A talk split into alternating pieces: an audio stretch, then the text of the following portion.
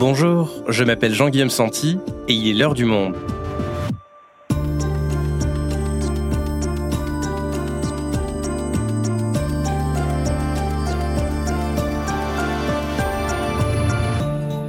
Aujourd'hui, c'est malheureusement devenu une habitude pour les Marseillais. Jusqu'où ira la folie meurtrière des règlements de compte à Marseille? Huitième décès par balle en 15 jours. Elle avait 24 ans, c'était une étudiante et elle a été tuée d'une balle de Kalachnikov. Un jeune de 16 ans est mort, deux autres adolescents de 14 et 16 ans ont été blessés.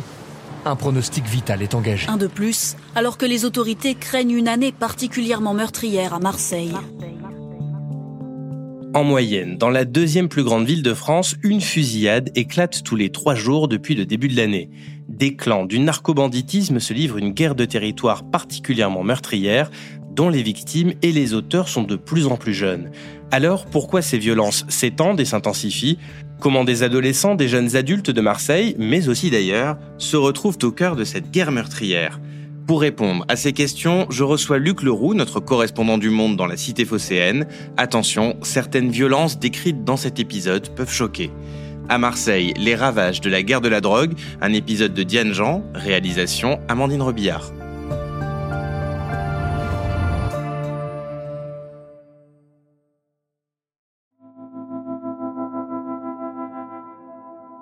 Je m'appelle Laurence Bellon, j'ai été juge des enfants à Marseille euh, pendant cinq ans et je suis maintenant magistrat honoraire depuis quelques semaines.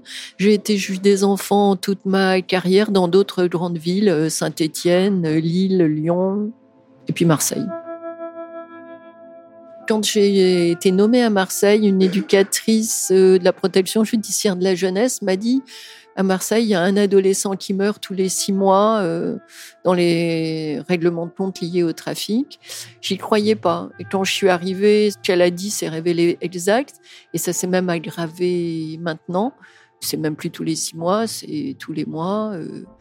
Je me souviens, il y en a un qui, je lui avais dit, mais enfin, vous connaissez les risques. Il me dit, oui, les risques, c'est soit la mort, soit la mort. Il n'y a pas très longtemps, et je m'en veux beaucoup de ne pas en avoir eu conscience euh, auparavant, en écoutant un adolescent euh, qui avait plusieurs procédures pour du trafic de stupéfiants, soit comme guetteur, soit comme vendeur.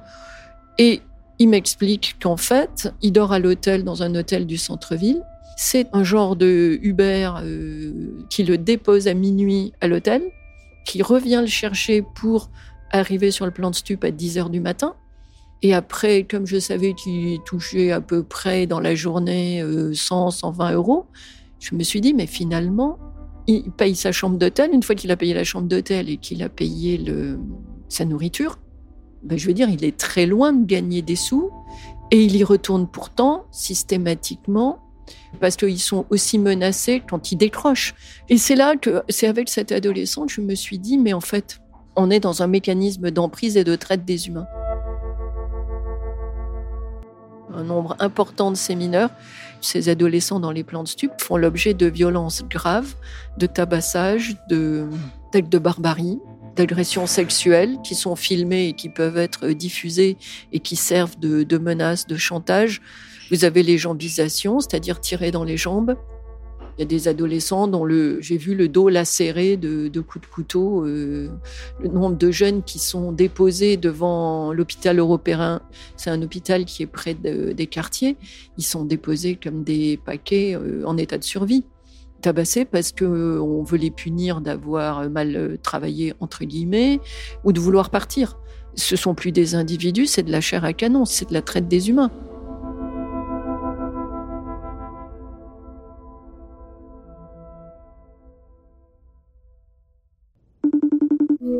Bonjour Luc. Bonjour Jean-Guillaume.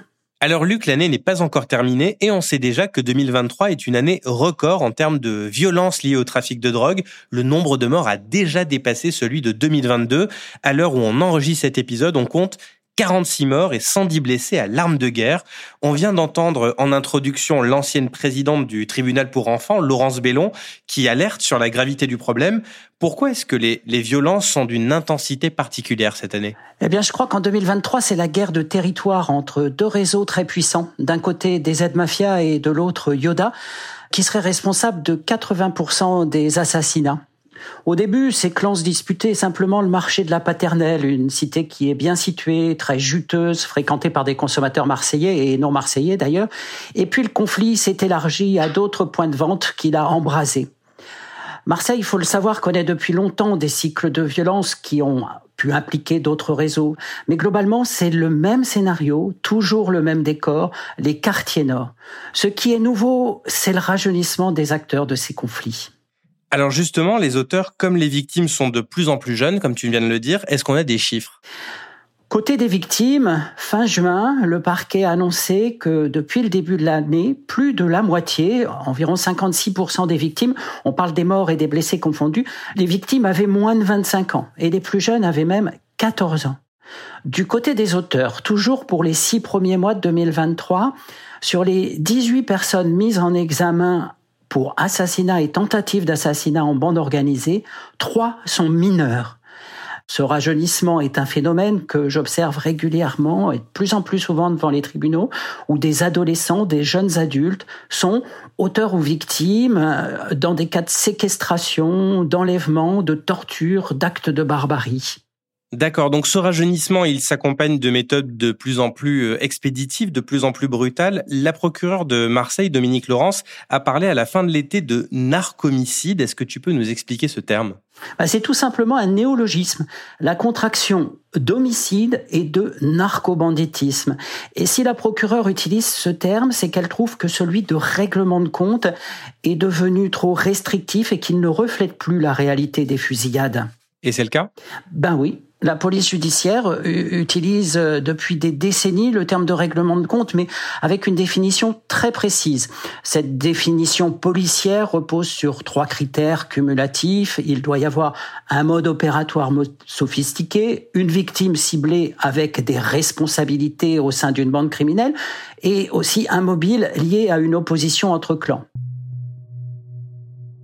Or, ce qu'on observe depuis peu de temps, c'est que les fusillades sont conduites non plus par des équipes de tueurs chevronnés, fidèles à un réseau, mais par des freelances, des jeunes, inexpérimentés, à qui on demande d'arroser à la Kalachnikov des points de deal pour tuer ou pour intimider. Comme certains le disent, avant on tuait le gérant du supermarché, maintenant on arrose le magasin et ceux qui se trouvent devant, d'où aussi la progression de victimes dites collatérales. Et ces jeunes freelances inexpérimentés, est-ce qu'on connaît leur euh, profil, d'où ils viennent? Ils viennent euh, souvent d'ailleurs que Marseille, des Bouches-du-Rhône, d'Île-de-France, de Nice. Ils ont des profils euh, assez variés et pas tous forcément démunis. Et comment est-ce qu'ils sont recrutés? Beaucoup par les réseaux sociaux, si on en croit les aveux de ceux qui sont interpellés pour ces assassinats. C'est un peu une même démarche que pour les jeunes qui partaient en Syrie. On leur propose des contrats. Leur mission, c'est de venir à Marseille. Ils apprennent au dernier moment où ils doivent tirer. On les équipe en armes de guerre, des kalachnikovs, des fusils d'assaut. On les équipe en voiture. Puis ils sont missionnés pour ouvrir le feu sur un point de deal ou sur une cible précise. Certains décident même de se mettre en scène sur les réseaux sociaux. Mais leur point commun à tous, c'est quand même ce rapport décomplexé à la violence voir cette fascination pour cette violence et puis la déshumanisation de l'autre. Et bien sûr aussi l'argent facile. Et à propos d'argent facile, est-ce qu'on sait combien ils sont rémunérés pour ça?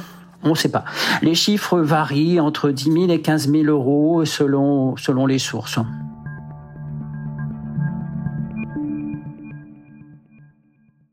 Ok Luc, on a donné le, profil des tueurs. J'aimerais maintenant qu'on s'intéresse aux victimes et ce sont les, les petites mains du trafic, ceux qui se trouvent sur le point de deal, pas du tout les, patrons si j'ose dire. Oui, oui, oui. Ils s'en prennent au, prolétariat, je dirais, des réseaux de stupéfiants. Euh, ce prolétariat, ce sont les choufles, hein, ces petits guetteurs, les, charbonneurs, les, les, vendeurs qui sont postés sur les points de deal et qui sont aujourd'hui euh, le plus exposés et le plus souvent visés. Et alors, ces petites mains, elles n'ont pas le, même profil que les tueurs. C'est ça Est-ce que tu peux nous dire ce qu'on sait d'eux? Eh ben, Jean-Guillaume, contrairement aux tueurs, c'est pas vraiment nouveau que les guetteurs, les vendeurs soient jeunes. On les appelait même les, les, minots. Euh. Donc, au début de ce phénomène, c'était les gamins de la cité, les gamins des cités voisines qui jouaient ces rôles. Et aujourd'hui, de moins en moins de Marseillais euh, sont sur ces points de deal. Ce sont plus des mineurs isolés, en fugue, qui viennent d'autres régions. Il y a aussi des mineurs étrangers non accompagnés en errance à Marseille. Leur point commun, c'est que la précarité économique et sociale précipite euh, le début de leur carrière dans la drogue.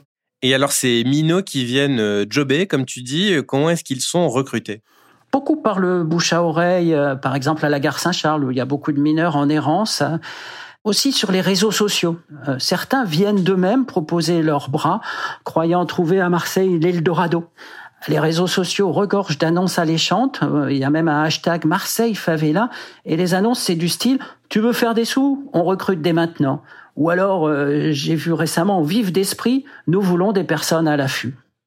Et ce qu'on remarque, c'est que après avoir répondu à ces annonces en, espérant une ascension euh, sociale euh, rapide, en voulant en faire des sous, comme tu le disais sur le sur le texte de l'annonce, ce n'est pas du tout ce qui se passe à l'arrivée. Pas du tout, pas du tout, pas du tout. Non. Déjà, ils gagnent pas tant d'argent que ça. Souvent en dessous du SMIC, c'est difficile de savoir. Mais le gérant déduit les pauses cigarettes, il fait payer le sandwich, il fait payer le soda.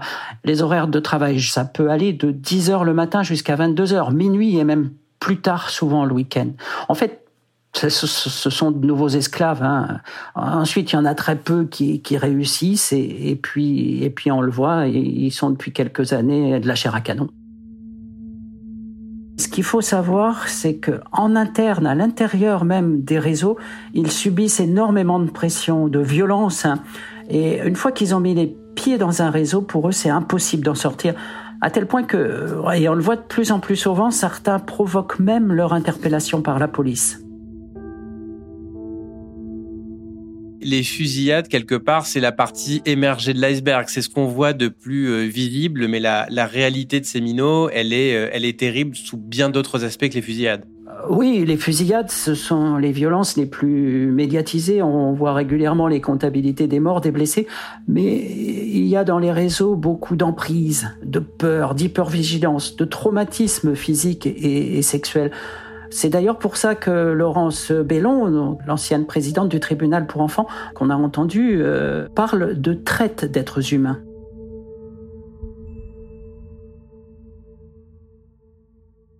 Ok Luc, j'aimerais qu'on comprenne maintenant pourquoi on trouve de plus en plus de jeunes impliqués dans le trafic et donc victimes de ces règlements de compte. Est-ce que tu peux nous expliquer? Bien, je crois que les réseaux manquent de main-d'œuvre. Il y a une véritable crise de la main-d'œuvre. Hein, parce que de moins en moins de Marseillais sont volontaires pour faire ça. Ils savent que c'est dangereux. Les jeunes peut-être aussi coûtent moins cher. Ils sont en plus euh, vulnérables, manipulables. S'ils se font prendre, les gérants pensent que euh, s'ils sont mineurs, ils sont susceptibles de prendre des peines moins lourdes que les majeurs. Et comme ils sont pas implantés dans les réseaux, surtout, ils n'ont rien à divulguer aux enquêteurs, puisqu'ils ne connaissent que le nom du petit gérant de terrain qui est juste au-dessus d'eux, mais rien d'autre. Hein. Et depuis quand est-ce qu'on observe ce, ce, phénomène? Quand est-ce que ça a commencé? Bien, je crois qu'à la fin des années 2000, l'arrivée d'une nouvelle génération de patrons, et puis grâce aux réseaux sociaux, aux messageries cryptées, ils euh, peuvent euh, depuis quelque temps déjà s'exiler au soleil, donner leurs ordres depuis l'étranger, au Maroc, en Algérie, en Espagne, et puis aussi de Dubaï, qui est une destination très prisée par, euh, par ces gros bonnets de la drogue. Il dirige à distance, il dirige tout. Les livraisons, l'embauche du personnel, la rémunération, le blanchiment, et puis bien sûr les assassinats. Mais ce qu'il faut préciser, je crois que c'est important, c'est que cela se fait aussi très fréquemment depuis la prison. En fait, il faut s'enlever cette image de famille mafieuse, très soudée, bien installée, avec des équipes de tueurs rodés. Les réseaux dont on parle se recomposent sans cesse au gré des alliances, des trahisons, d'interpellations, des sorties de prison. Et pour eux, vraiment, la seule chose qui compte, c'est le gain, c'est l'argent. Et justement, dans ces années-là, la cocaïne a débarqué à Marseille. Et par rapport au deal de cannabis, la cocaïne, elle multiplie les enjeux financiers parce que son prix est plus élevé, c'est ça? Oui, c'est ça. Et aujourd'hui, la cocaïne est très accessible. Elle est disponible quasiment dans tous les points de vente et c'était pas le cas il y a quelques années encore. Et ça représente combien d'argent tout ce trafic de cannabis et de cocaïne? Pour donner une idée, au mois de mars euh, dernier, un point de vente a été démantelé dans les quartiers nord de, Marseille. Le chiffre d'affaires cannabis et cocaïne euh, regroupés euh, s'élevait à 80 000 euros par jour. En fait, c'est une véritable économie sans TVA, sans impôts, sans code du travail, sans charges sociales. Et ce qui veut dire que ces patrons-là brassent énormément d'argent. Ils ont les moyens de tout acheter, les armes, les voitures, euh, ils investissent dans l'immobilier. Ils ont les moyens d'acheter tout le monde aussi, avec un risque de corruption grandissant. Et le parquet de Marseille redoute un nombre croissant d'affaires de corruption, de surveillants de prison et voire même de policiers. Août 2019. Extrait d'un procès verbal d'un homme, 16 ans au moment des faits, venu à Marseille après s'être échappé de son foyer en Eure-et-Loire. Il a été torturé pour avoir voulu vendre quelques grammes de cannabis et de cocaïne sans l'autorisation du réseau en place. Dans la cave, il y avait beaucoup de monde. Je ne sais pas combien ils étaient. Ils m'ont attaché sur une chaise avec des cordes. Ils m'ont fait sniffer de la coke. Ils m'ont mis tout nu. Ils m'ont frappé, à main nue et avec une barre. Ils disaient que je ne sortirais pas d'ici. Ils m'ont brûlé les parties génitales. Je pense que c'était un chalumeau car j'avais les yeux bandés. Je sentais de l'air et un gros feu. J'hurlais de douleur. J'essayais de me protéger en me pliant en deux. Ils m'ont mis un drap dans la bouche pour pas que je crie. Du coup, j'ai essayé de me suicider en m'étouffant avec le drap, car je supportais pas la douleur.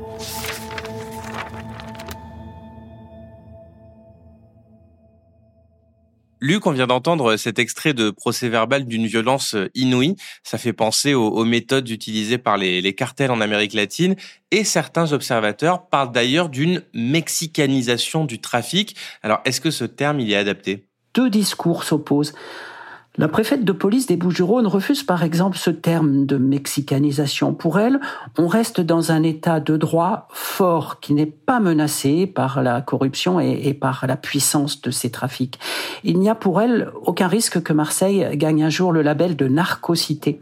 Mais à l'inverse, ce que me disent euh, plusieurs juges, c'est que si on n'y prend pas garde, oui, euh, le risque existe en effet qu'on se retrouve euh, un jour avec des sortes de cartels comme on les connaît au au Mexique. Alors, face à cette intensification des violences, que fait l'État? Pourquoi les bons résultats de la police à Marseille, qui saisit beaucoup d'armes et de drogues, ne suffisent pas? Réponse avec Luc Leroux, juste après cette courte pause. A tout de suite. Luc, toutes les violences dont on vient de parler, elles éclipsent les bons résultats qu'enregistre la police depuis plusieurs mois et je voudrais qu'on parle de ce paradoxe. Avec d'un côté la police qui n'a jamais saisi autant d'armes, de tonnes de drogue, elle n'a jamais autant arrêté de, trafiquants et de l'autre côté, dans la rue, les violences se multiplient et s'intensifient. Comment est-ce que tu l'expliques? Eh bien, cette euh, génération spontanée de tueurs, de guetteurs, de vendeurs complique en fait le travail euh, des enquêteurs. Les investigations de la police, mais aussi de la justice, démarrent sur une page euh, entièrement blanche. Les profils sont inconnus, ils sont difficiles à repérer, à identifier. Et puis, quand ils sont arrêtés, ils n'ont pas grand-chose à raconter. En fait, il est très difficile de remonter à la source. Les patrons, les intermédiaires sont basés à l'étranger. Donc cela demande une coopération policière judiciaire internationale. Le résultat, c'est que les dossiers se multiplient. Avant, quand la police procédait à des arrestations, à des saisies, elle était tranquille pour quelques mois. Et maintenant, euh, les tueurs, comme les petites mains, sont très très vite remplacés. La marchandise ne manque pas. Et du coup, ça met à mal la, la stratégie de pilonnage des points de deal euh, qui est chère à la police. Il y a aussi trop de gens à interpeller et pas assez de bras, faut pas se, voiler la face. La brigade criminelle doit interpeller 300 personnes pour clôturer les enquêtes de 2020, 2021, 2022 et les policiers n'y arrivent pas car ces temps-ci, ils sont tous les jours sur le terrain pour une nouvelle saisie. Donc la police, elle tente de s'adapter mais elle n'arrive plus à faire face. Alors qu'est-ce qui se passe du côté de la justice? La justice des mineurs euh, s'est adaptée. Avant, le traitement judiciaire euh, était peut-être plus clément pour les mineurs, mais depuis trois ans, des juges pour enfants ont été habilités pour juger ces mineurs qui sont impliqués dans, dans les réseaux. Outre les fusillades, il y a aussi les dossiers de travail forcé, comme nous le disait euh, Laurence Bellon au tout début. Alors, deux postes de juge pour enfants ont été créés en 2018 à Marseille, mais la charge de travail pour ces magistrats reste écrasante. Et puis, en parallèle, le parquet prend des initiatives, tente des choses. Euh, le parquet multiplie les audiences sermons, par exemple, pour tenter de mettre les consommateurs face à leurs responsabilités on leur montre euh, dans des audiences un film sur les cartels mexicains en leur disant ben regardez, vous achetez quelque chose qui conduit des gens à mourir, des gens à s'entretuer. Et puis on les condamne à une amende, une suspension de permis de conduire et un stage de sensibilisation obligatoire. Et face à, l'immensité du, problème, Luc, est-ce que euh, le ministère de l'Intérieur, est-ce que l'État a envoyé euh, des renforts policiers pour, pour permettre aux forces sur place de, mieux faire face? Il y a des renforts euh, qui ont été envoyés et qui sont aujourd'hui disponibles tant au niveau de la police judiciaire chez les magistrats. ils, tous le reconnaissent, mais, mais, mais, c'est pas suffisant encore. Il y a eu aussi l'envoi d'une unité de la CRS 8 à Marseille, cette CRS spécialisée dans les, violences urbaines. Mais en fait, elle est restée quelques jours parce qu'entre-temps, euh, à Nîmes, un, enfant de 10 ans a été tué euh, dans une fusillade sur un point stup et le ministre de l'Intérieur a choisi de déplacer aussitôt cette compagnie de CRS. Il y a aussi l'annonce de la création d'une unité d'investigation nationale pour lutter contre le trafic de drogue. Mais à Marseille, il faut le reconnaître, la police judiciaire travaille beaucoup et bien. Elle connaît parfaitement son territoire et je crois qu'elle a surtout besoin d'être épaulée pour ne pas être asphyxiée.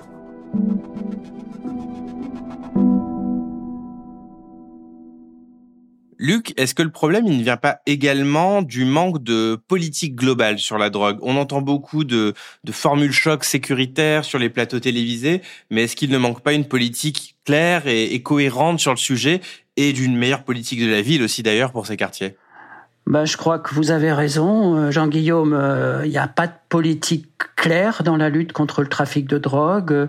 On voit des mesures à court terme, des opérations coup de poing, de saisie de drogue, mais, mais tout ça relève, euh, à mon sens, beaucoup d'effets d'annonce. Parce qu'en fait, aucune proposition n'est faite sur le long terme, que ce soit au niveau de la santé publique, de la politique sociale, de la protection des mineurs, de la politique de la ville, ou certains d'ailleurs le réclament, un, débat sur la légalisation du, cannabis. L'État, mais aussi les collectivités locales, euh, ont par ailleurs euh, oublié depuis longtemps ces territoires, ce qui permet au trafic de prospérer et puis, il faut le souligner, surtout aux habitants, d'y vivre pris en otage par les trafiquants. Merci Luc. Merci Jean-Guillaume.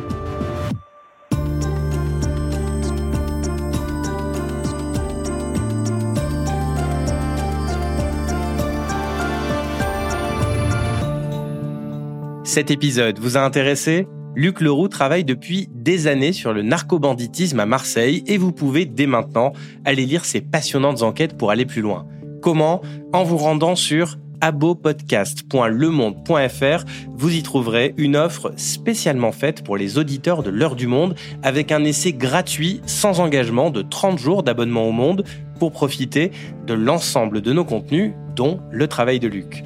L'heure du monde est votre podcast quotidien d'actualité à retrouver tous les matins du lundi au vendredi sur toutes les plateformes d'écoute. Merci de votre fidélité et très bonne journée à vous.